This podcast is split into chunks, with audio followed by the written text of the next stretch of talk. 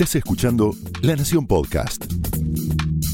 A continuación, todo lo que tenés que saber sobre tecnología con el análisis de Ariel Torres, Guillermo Tomoyose y Ricardo Sametban. Señales.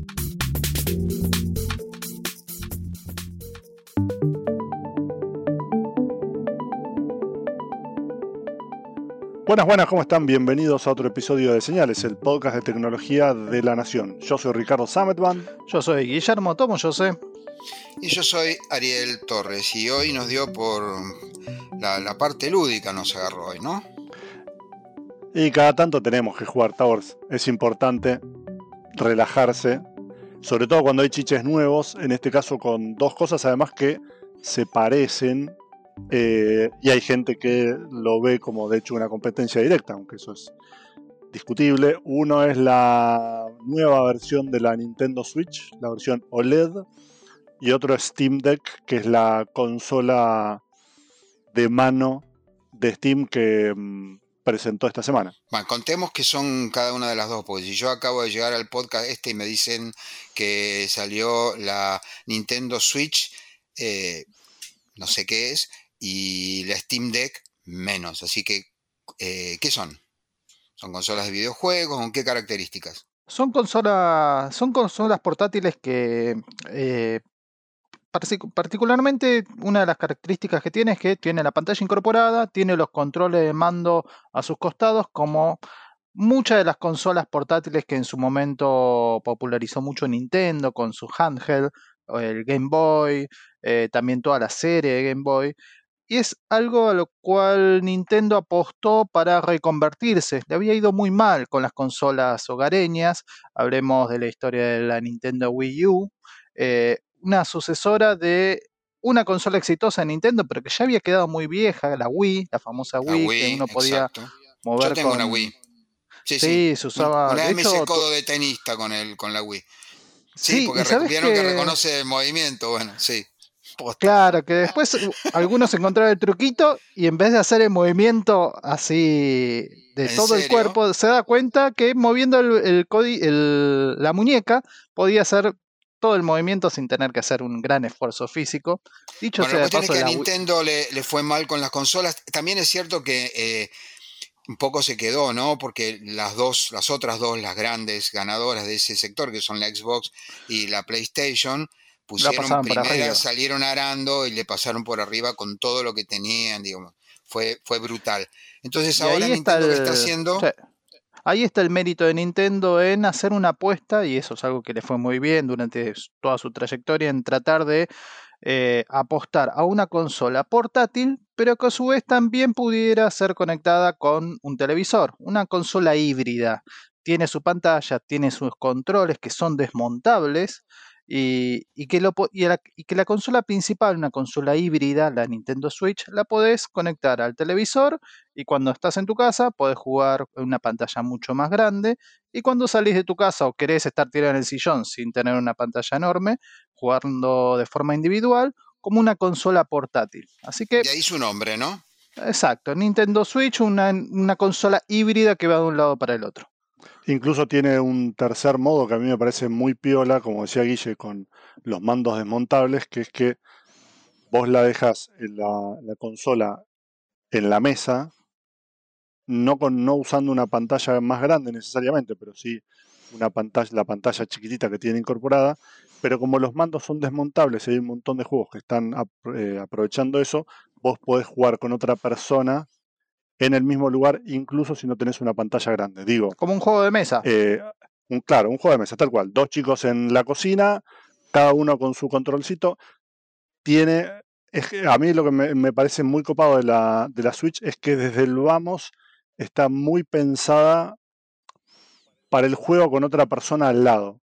No necesariamente para jugar con otra persona que está en otro lugar, sino mucho juego, hay mucho, mucho mucha cabeza puesta en armar un sistema en el que con un solo dispositivo puedan jugar dos personas en el mismo ambiente. Por eso es que los, los mandos son, son independientes uno del otro y por eso podés armar un juego en el que cada persona use uno de estos mandos. ¿Y cómo le está yendo a la, a la Switch finalmente?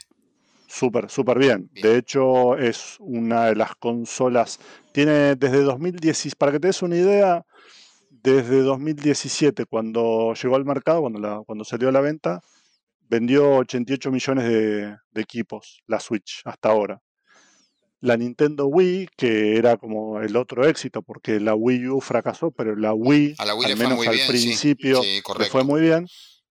En siete años vendió poco más, ocho años vendió 100 millones de consolas. arrasó la otra, está bien. Es muy económica también, entiendo, que es otro de los los... La eh, Switch es más barata que la, la... Bueno, depende del modelo, pero sí, hoy tenés incluso la Switch Lite, que es la más barata de todas, con, con 200 dólares de precio contra la Switch común, que anda en 300, y esta nueva Switch OLED, que anda en 350 dólares, que la diferencia que tiene de la Switch original es que la pantalla es una pantalla OLED de 7 pulgadas, pero el dispositivo tiene el mismo tamaño, lo que hicieron fue usar una pantalla más moderna con los marcos más delgados, entonces pueden meter más pantalla en el mismo lugar. Claro, claro. Y lo otro que tiene es un poquito más de memoria de almacenamiento y la base, esta que yo que mencionaba, Guille, para enchufarla a la tele, tiene también un puerto Ethernet para que vos cables la conexión a Internet para que sea más estable. Esas son como los grandes, las grandes diferencias entre la Switch como se vendía hasta ahora y la Switch, em, la Switch OLED que sale a la venta ahora en, dentro de unos días en, agosto. Había un, dando vueltas un rumor que decía que iba a haber una Switch Pro capaz de eh, mostrar contenido en 4K y que iba a renovar el procesador para usar uno más moderno para que para mejorar los gráficos pero hoy lunes cuando estamos grabando esto Nintendo eh, dijo públicamente que por ahora, al menos, sea, en el cortísimo plazo, no tienen, no hay otra consola. O sea, lo que salieron a decir es, no esperen otro Switch este año porque no hay. Lo que estamos haciendo es renovándola con esto y después vemos, pero no se guarden, también es una estrategia, una estrategia comercial, ¿no? Por supuesto. Sí, sí, no se guarden la compra. Es, raro además que una compañía de tecnología eh, eh, recurra al vamos viendo. En general tienen un roadmap y ese roadmap lleva por lo menos entre 5 y 10 años en el futuro para, digamos. Claro. Saben que, van a, pero no lo van a decir, digamos, porque quieren vender. No, no, ni hablar. Evidentemente en algún momento la van a renovar. Lo que ellos no quieren es que la gente demore su actualización o la compra de una Switch porque supuestamente en septiembre, que era lo que veían, lo que decían los rumores, que en septiembre sale un, un modelo nuevo. Lo que salieron a decir hoy es, no, no, en septiembre no hay nada. Si están pensando a comprar una Switch, vayan por la OLED ahora y quieren, y quieren la mejor del mercado, digamos, la mejor de las, de las Switch posibles, vayan en, en agosto a comprarse la, la, OLED porque es la que va a haber. No es que, no es que tienen que esperar a que vaya un modelo que supere estas, estas que están. Aparte hay que vivir el presente, etcétera. Bueno, em, ¿y cuál era la? Estábamos hablando de. Esta es la Switch y tenemos la Steam Deck. Y tenemos la Steam Deck que lo que tiene es la materialización de una idea con la que Steam, la tienda de juegos de Valve, la compañía que si no son gamers por ahí recuerdan por Half-Life y por algunos otros. Es una, una, empresa que hace juegos, sí. Dale. No, pero que además que tiene una, no solamente hace juegos, sino que tiene una tienda donde vende juegos de otros. Pero eso es nuevo, digamos. Es una tienda. Es, tiene ya muchos años, pero no fue como nació. Fue una empresa que nació haciendo videojuegos. En un momento dijeron, bueno, para, eh, montemos nosotros nuestra propia tienda para llegar a nuestros usuarios. Una vez que la mano dijeron, para, podemos también vender juegos de otros, ayudar a otras compañías independientes como nosotros a llegar a los usuarios y así fueron armando Steam, la, la, plataforma de videojuegos, que hace desde mediados de la década pasada, 2014, 2015, viene dando vueltas con la idea de armar una consola. Hubo algunos intentos y esto es como lo más, lo más acabado, lo más sofisticado, lo más concreto que han presentado. Que básicamente se trata de una, una PC de mano. Hace, yo no sé si se acuerdan, hace 20 años más o menos, yo era muy chico. Las tablets, sí, no, no, no me acuerdo. Sí, vos no habías nacido todavía. Estaban las, ¿Se acuerdan de las tablets PC? Sí, claro. Son previas al iPad. Bueno, las tablets PC eran una computadora PC con una pantallita táctil y a veces un tecladito abajo. Había una de Sonic, ¿se acuerdan que tenía como un tecladito que le salía por abajo? Había una de Toshiba también. El invento originalmente era de Microsoft. Originalmente Microsoft sacó en 2001, si no me falla la memoria, una tablet eh, PC a la que no le fue bien, claramente, como en general tuvo problemas Microsoft con todo lo que era mobile, táctil y demás. Todo el mundo tenía problemas hasta que apareció el iPhone y después Android. Em, pero sí, me acuerdo. Bueno, esto es lo mismo, vendría a ser algo muy parecido. Esto es parecido en el sentido de que es una PC en un formato muy pequeñito, también con una pantalla de 7 pulgadas y al igual que la Switch con dos controles laterales. Los controles no se desmontan, sino que es todo un solo bloque, pero el concepto de uso es el mismo. Esto es, es muy parecido a jugar con una tableta con el adicional de los controles laterales, controles físicos. O sea, tienes un, un gamepad con una pantalla en el medio, digamos. Ok, sí, es como un teléfono grande, no como una PC chiquita, o, las dos cosas, digamos. Es como una, em, claro, es más, es más parecido a una tableta, porque es una pantalla de 7 pulgadas, con los controles laterales. Ahí tienen fotos en lo el otro que tiene, si quieren verlo, sí. Lo otro que tiene de novedoso o de inusual es que usa un procesador Zen 2 de AMD y los mismos gráficos que podés llegar a encontrar, o mejor dicho, la misma familia de procesadores gráficos que puedes llegar a encontrar en la PlayStation 5 o en la Xbox Series X. Cuando se hizo el anuncio, para mucha gente fue, ok, pará, entonces yo me puedo comprar esta consola de mano a 400 dólares y tengo los mismos gráficos que tengo en la PlayStation 5. La respuesta, por supuesto, es no. Lo que tenés es un procesador de la misma familia, pero los procesadores no son todos iguales. Si alguna vez compraron un procesador para PC y saben que hay un Intel, ponele, Core i5, Core i3, Core i7, bueno, esto es parecido. Son de la misma generación, la misma familia, comparten un montón de funciones y el nombre es el mismo, pero no tienen el mismo rendimiento. Me vuelve a decir papá tu tío y vas a tener un problema para que para ponerlo para ponerlo claro. es, parte de la familia, pero no, no es lo mismo. Si la, si la PlayStation 5 es un Core i9, pongámosle, para hablar de, Intel, aunque son procesadores de AMD, pero por ahí son como más, como más clara la diferenciación. En el caso de la Steam Deck sería un Core i3. Es la misma generación de procesadores, eh, va, va bárbaro, va buenísimo. El rendimiento es menor. Para que se den una idea, más o menos, el cálculo, porque todo esto son estimaciones, porque hasta ahora la consola nadie la probó, con lo cual hay que hacer deducciones en base a lo que dice la, lista de especificaciones, tiene más o menos la misma capacidad gráfica que una PlayStation 4. Bien, bien, buena comparación. Que cuando, que cuando vos lo, lo pensás, que es algo que tenés en una pantalla de 7 pulgadas, con una resolución de 1280 x 800, que no está mal, pero no es la super resolución. Pero digo, a la distancia que lo vas a ver y qué sé yo, de repente decís, bueno, pará, no está tan mal. Además hay que tener en cuenta que vos estás comparando la capacidad de cómputo de un dispositivo que está todo el día enchufado, como es una consola fija, con una consola de mano que tiene que hacer un montón de piruetas y de maniobras para que la batería no se esfume, porque también hay que tener siempre en cuenta eso. La, la PlayStation 5, por ejemplo, el gabinete es gigantesco porque tiene un, un cooler, un ventilador enorme justamente para mantener refrigerado un equipo que consume muchísima energía. Vos no podrías hacer lo mismo con una consola de mano porque la batería te dura un suspiro. Obviamente. Entonces lo que está haciendo, lo, digamos, parte de la concesión que se tiene que hacer es decir, ok, yo te pongo el mismo motor de Ferrari, pero no lo vas a poner en quinta o sexta, lo que sea, a un millón de vueltas. Va a tener que ir Tranquilo. Más despacito, claro, porque si no te va a fumar el, lo que sería el tanque de nafta en un segundo.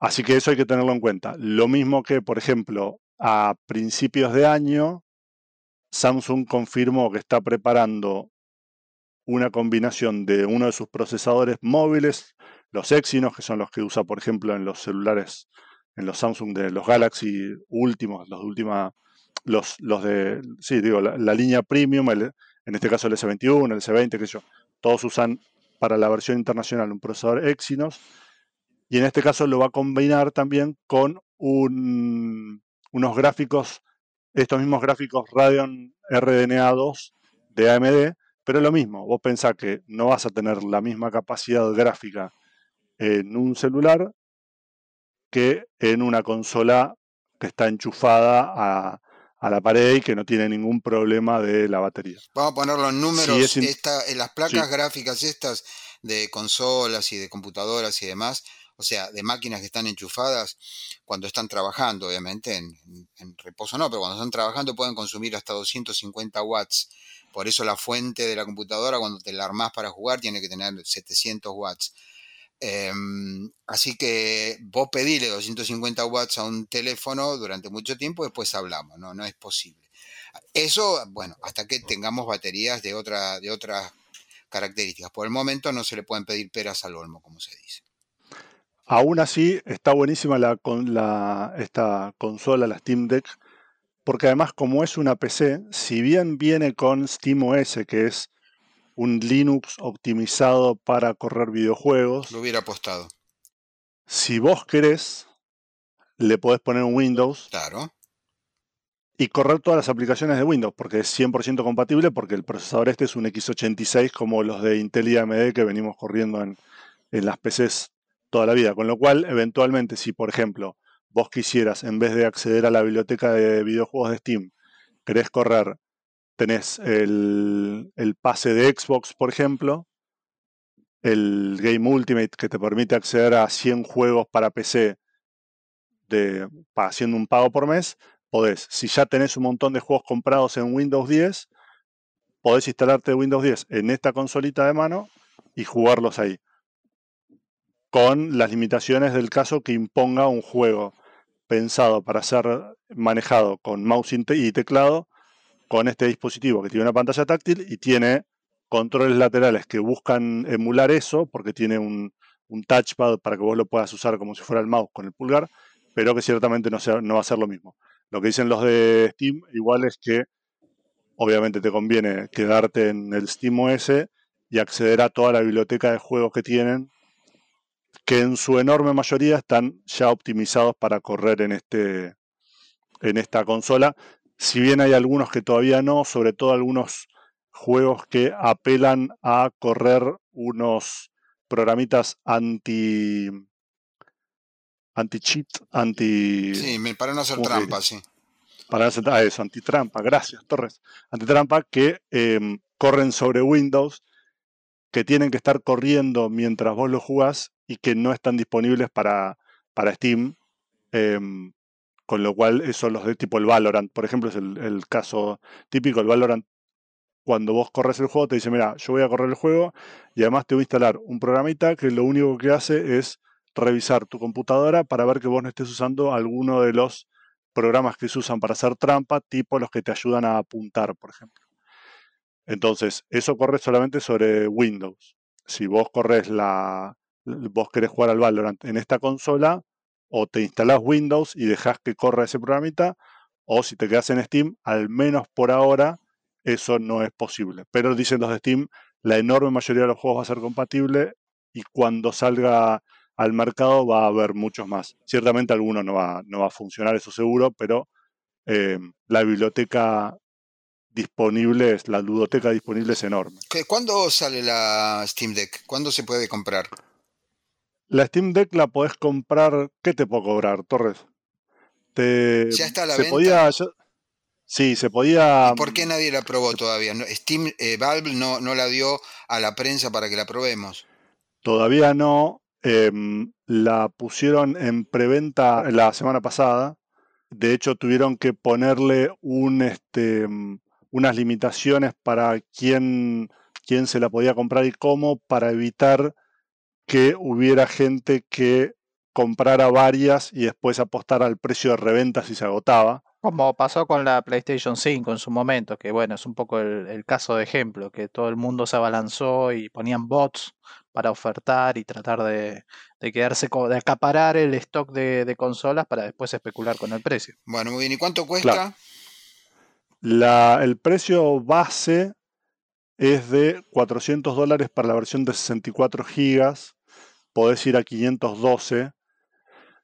Hay una, una, un tema ahí que es que vos decís, bueno, me compro la de 64 GB, pero hay un montón de juegos pensados para PC que ocupan mucho más de 64 GB. Juegos, juegos modernos que ocupan 100 GB, 150 GB.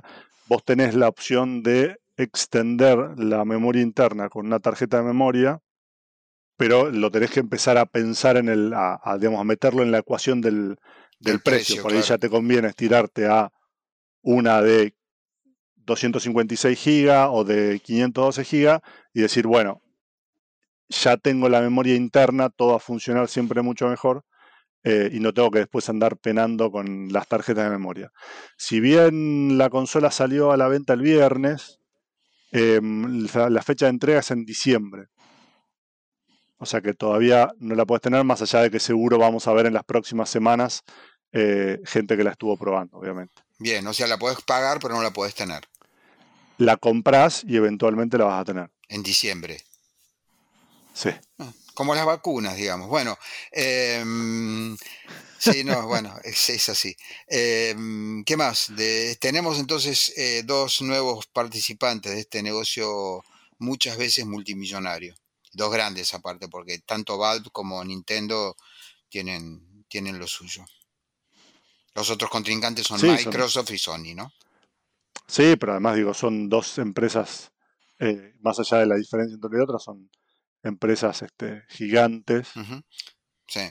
y en el caso de Steam, no, están, están apelando a una base de usuarios diferente, porque me parece que son usuarios muy afines a Steam y a todo lo que viene ofreciendo hace ya muchos años con esta biblioteca de juegos súper promocionados de muy bajo costo y como una cosa alternativa, em, que es diferente por ahí de cómo la gente por ahí piensa la compra de un este de una Nintendo Switch que a priori me parece digamos, apela tanto al gamer clásico como a gente que es un como gamer más ocasional. Me parece que Steam va para gente que es como más entusiasta todavía de, de los juegos. Es posible. Yo, como saben, digo, también lo saben los lectores, porque lo pongo en mis columnas, no soy un aficionado a los juegos, he tenido un solo juego en general, ahora tengo dos simulaciones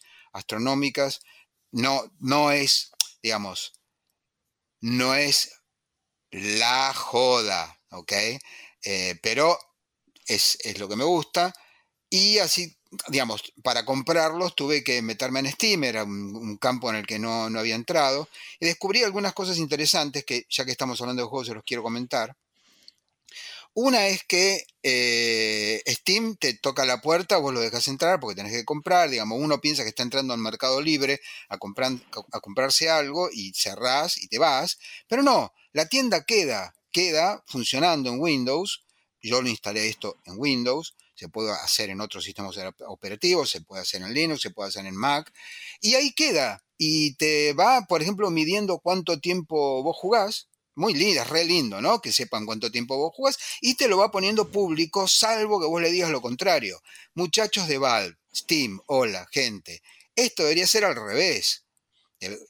Ojo, lo mismo hace Spotify, lo mismo hace em, Tidal. En general, las plataformas hacen, hacen que todo el mundo sepa obviamente todo el mundo son tus amigos, tu contacto, no importa, lo, lo, pone en público tu actividad, vos tenés que ir a hacer un opt-out para que tu actividad no sea pública. Bueno, debería ser al revés. Mm, yo cuando me enteré dije, ah, bueno, qué lindo. Ahí aparece todo. Es más, al principio tuve problemas con uno de los juegos, no arrancaba ni a palos. Eh, obviamente fui al, foro, hice consultas, nadie me contestó. Eh, no funciona así la vida. Al final me las arreglé por las mías, pero claro, daba la impresión de que yo tenía algún, algún temita porque aparecía que jugaba un minuto y paraba, jugaba un minuto y paraba, jugaba un minuto y paraba. Bueno, no importa. La cosa es que hay una manera de decirle por medio de las opciones, hay que ir a las opciones de la tienda, Steam, que es una aplicación, corre como una ventana, como, cualquier otra aplicación, vas a las opciones y le decís que no querés que tu eh, eh, métrica, tu actividad sea eh, pública. Por un lado, descubrí eso, me parece que hay que hacerlo. Por otro lado, se mm, tiene que estar eh, funcionando la tienda, excepto que vayas y le digas go offline, o sea, a jugar fuera de línea, se puede hacer. Los juegos tienen que estar actualizados. Obviamente esto tiene un costo porque eh, cuando vos estás fuera de línea vas a tener que ponerte en línea para que sepa que hay actualizaciones. Hasta donde pude ver, les recuerdo, esto es un terreno bastante nuevo para mí y estoy seguro de que lo va a seguir siendo porque estuve mirando la, oferta de juegos que hay y la verdad ninguno me atrae demasiado, salvo estos que estoy eh, comprando. Pero lo cierto es que la tienda está todo el tiempo en línea y estoy seguro de que en los términos y condiciones dice todas las métricas que está tomando de tu máquina, dónde vivís, qué navegador, velocidad, todo lo que necesita Steam para mejorar su servicio. Gracias muchachos por mejorar el servicio, era toda la idea, pero ¿quién lee esos términos y condiciones? Sobre todo cuando es un chico que quiere jugar el jueguito que están jugando todos sus amigos. Digo, le das ok, ok, ok, ok y ya está. Y ahí queda Steam llevándose de tu máquina, Dios sabe qué, me tendría que sentar y leerlo. Tengo una vida, además de, de Steam, pero bueno, la cuestión es que la aplicación queda corriendo. Eso por el lado las malas noticias, se las doy. Si tienen Steam y no quieren que sus este, métricas sean públicas, que tampoco sé hasta dónde llega esto de ser públicas. El hecho es que vos tenés la opción de que no sean públicas y esto es bastante significativo. También hay buenas noticias. Por ejemplo, hay que estar atento. Yo ahora estoy, más allá de que no soy de comprar juegos, pero sí, digamos, para contarlo acá, por ejemplo, de estar mirando todos los días, porque de golpe había un jueguito que yo quería comprar, que estaba 800 y pico de mangos, no, era una fortuna, pero para mi asombro de golpe dijo, Steam me dijo, hola, ahora está 300, ¿perdón? O sea, lo rebajaron 500 mangos, pero ¿cuánto tiempo? Dos horas 30 minutos y un relojito que iba contando. Obviamente, de, y eso, y eso que yo no soy un fanático, pero le dije descargar ahora, o sea, me fui y lo compré, o sea, me gasté 300 pesos obviamente no es mucha guita, pero digo... Te tiraron el anzuelo digital. Totalmente. Y me contaba Ricky, antes de que arrancáramos acá, que hay juegos de Microsoft, por ejemplo, que cuestan 3 mil y pico de mangos, que están a cuánto, 800 decías, eh, Richard. Claro, el Sea of Thieves, por ejemplo, que es un juego que me gusta mucho, es un juego de piratas, está 800 pesos en Steam y 3 lucas 400. 3 mil y pico de pesos para los que nos oyen desde afuera. Sí, 3.400 sí. en, en, este, en la tienda oficial de Microsoft. Obviamente, si vos. Microsoft lo que quiere es que en vez de comprar, digamos, lo que te ofrece es que en vez de comprarte el juego, pagues ese pase mensual de 600 pesos que te habilita a jugar a este y un montón de otros juegos. Pero bueno, digamos, es otra, otra mecánica y otra decisión. Pero hay un montón de juegos que históricamente están mucho más baratos en Steam que en otras plataformas, que incluso en las plataformas originales de PC, como sería el caso de los juegos de, Microsoft desarrollados por la propia Microsoft para Windows y para Xbox, que también están en, Steam y que en Steam están mucho más baratos. O sea, es la, en, en muchísimos casos para mí es la diferencia entre evaluar comprarlo y directamente ni pensarlo. Y ni pensarlo, sí, correcto, sí, sí, sí, sí. Toda la gracia, todo el atractivo de Steam, sobre todo, es que tiene un montón de juegos, incluso algunos juegos que por ahí ya tienen varios años, pero que si vos no sos un loco de los juegos, por ahí te bancás, que un juego tenga 5 o 6 años no te importa, porque muy probablemente además no vas a tener el hardware necesario para, para correr los juegos de última generación. Y son juegos que por ahí están a 130 pesos. Sí, sí, sí, precios ridículos. Eso es un dólar, menos de un dólar. Em, sí, igual siempre tengan en cuenta, perdóname Ariel, que es el, en el caso de Steam, si lo están investigando, que es que el precio que te muestra en pesos es el precio del juego en dólares que no incluye eh, los impuestos que te vienen después cuando hagas el gasto con tarjeta. Sí, sí, ahí el fin de semana publicamos una columna mía de, dos eh, juegos que están muy baratos, que son muy interesantes para los chicos, muy educativos, muy edificantes, no son juegos de, matar y destruir, eh, que están muy, muy baratos, realmente el precio es ridículo, pero aclaré ahí que siempre está el impuesto argentino, ¿no? Que te, pum, te pone ahí, en este caso no era mucha plata, eh, ya voy a contar una historia donde realmente sí fue mucha plata. Eh, así que hay que siempre calcular eh, unos impuestos. 80 pesos con, sobre, por ejemplo, 300, más o menos, una cosa por el estilo. Están en ese orden, digamos.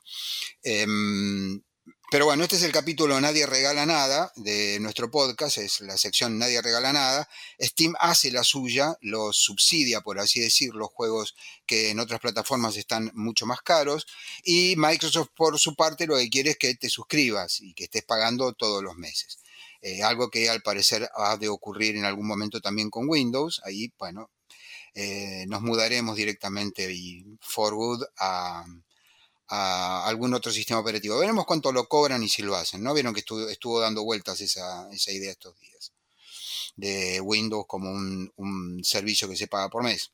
Por ahí lo, más conveniente, insisto, no soy un, experto en juegos, pero esto es un tema más bien comercial que de juegos, eh, es buscar en qué plataforma te conviene más tener algo. Eh, a mí no me convendría, por ejemplo, un pase para 100 juegos porque nunca voy a jugar 100 juegos Digo, jamás, 100, juegos es una locura. Pero sí conozco gente que sí consume juegos como, como papa frita, digamos, y gasta en juegos una, una barbaridad. Pero viste que como, como te, topaste con alguna de las ofertas y a veces eh, puedes encontrarte con alguna contrapropuesta o esos precios dinámicos, muy, muy típico de, de las aplicaciones y de los servicios online. Eh, las compañías como Steam también suelen tener como temporadas de rebajas. Por lo general, los suelen anunciar como eh, rebajas de verano, verano boreal.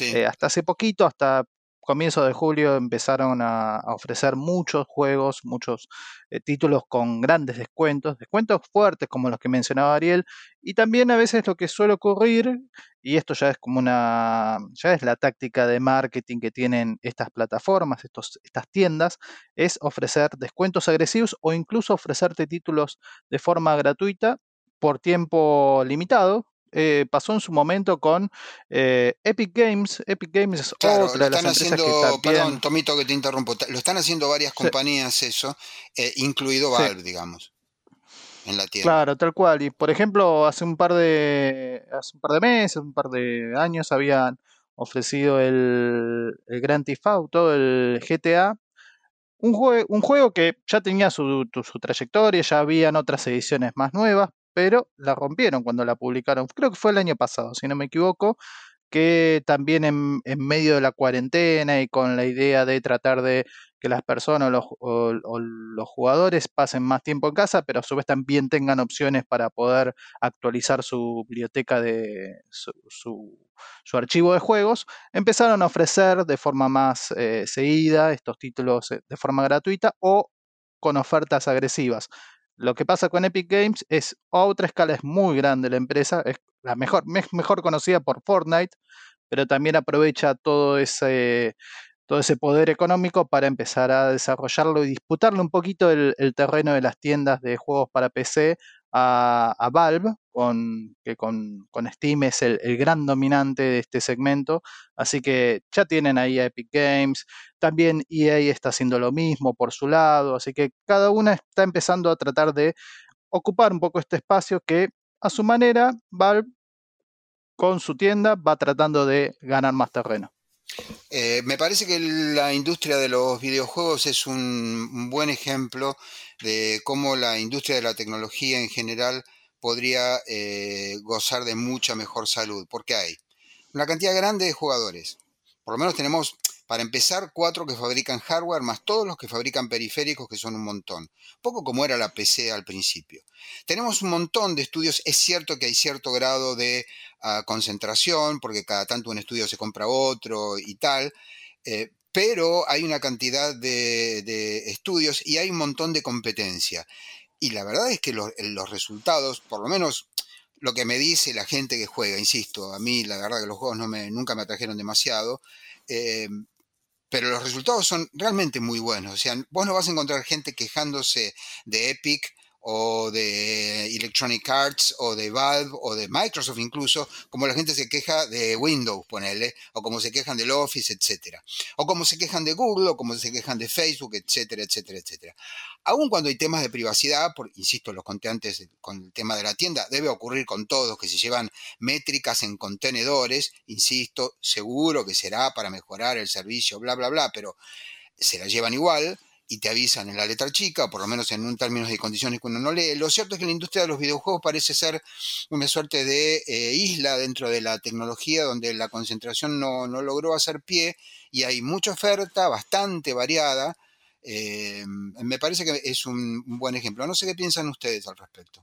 Sí, a mí me parece que, mm, que, es muy interesante y que además tiene muchas opciones como para poder, por lo menos si tenés paciencia y no querés estar como el, el que está en la puerta de la tienda virtual esperando descargarse el, último título al precio que salga, eh, podés encontrar muy buenas opciones, muy buenas gangas. Y también a veces encontrás errores, porque, por ejemplo, el año pasado en septiembre, Valve, que también, además de vender juegos, vende software como eh, editores de video, editores de audio y un montón de otras aplicaciones, lo que le pasó fue que puso el, Vegas, es un programa de edición de Sony, lo puso el Vegas Pro 18 es un software que sale más o menos 13 mil pesos. Te viene con algún, en la última oferta te viene con el Soundforge para que lo puedas hacer ediciones de audio, pero el año pasado lo presentaron a 14 pesos. O sea, no era, un, una oferta agresiva que tenía la tienda, sino que la habían pifiado con el, con ponerle una como un número.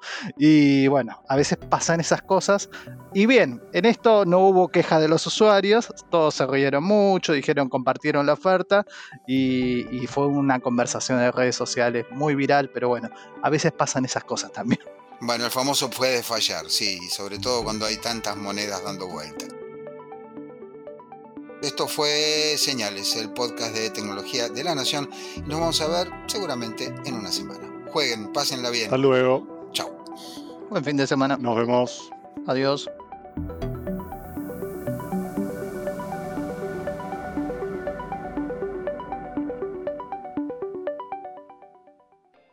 Esto fue Señales, un podcast exclusivo de la Nación. Escucha todos los programas de La Nación Podcast en www.lanacion.com.ar. Suscríbete para no perderte ningún episodio. Estamos en Spotify, Apple Podcast, Google Podcast y en tu reproductor de podcast favorito. Seguí escuchando La Nación Podcast.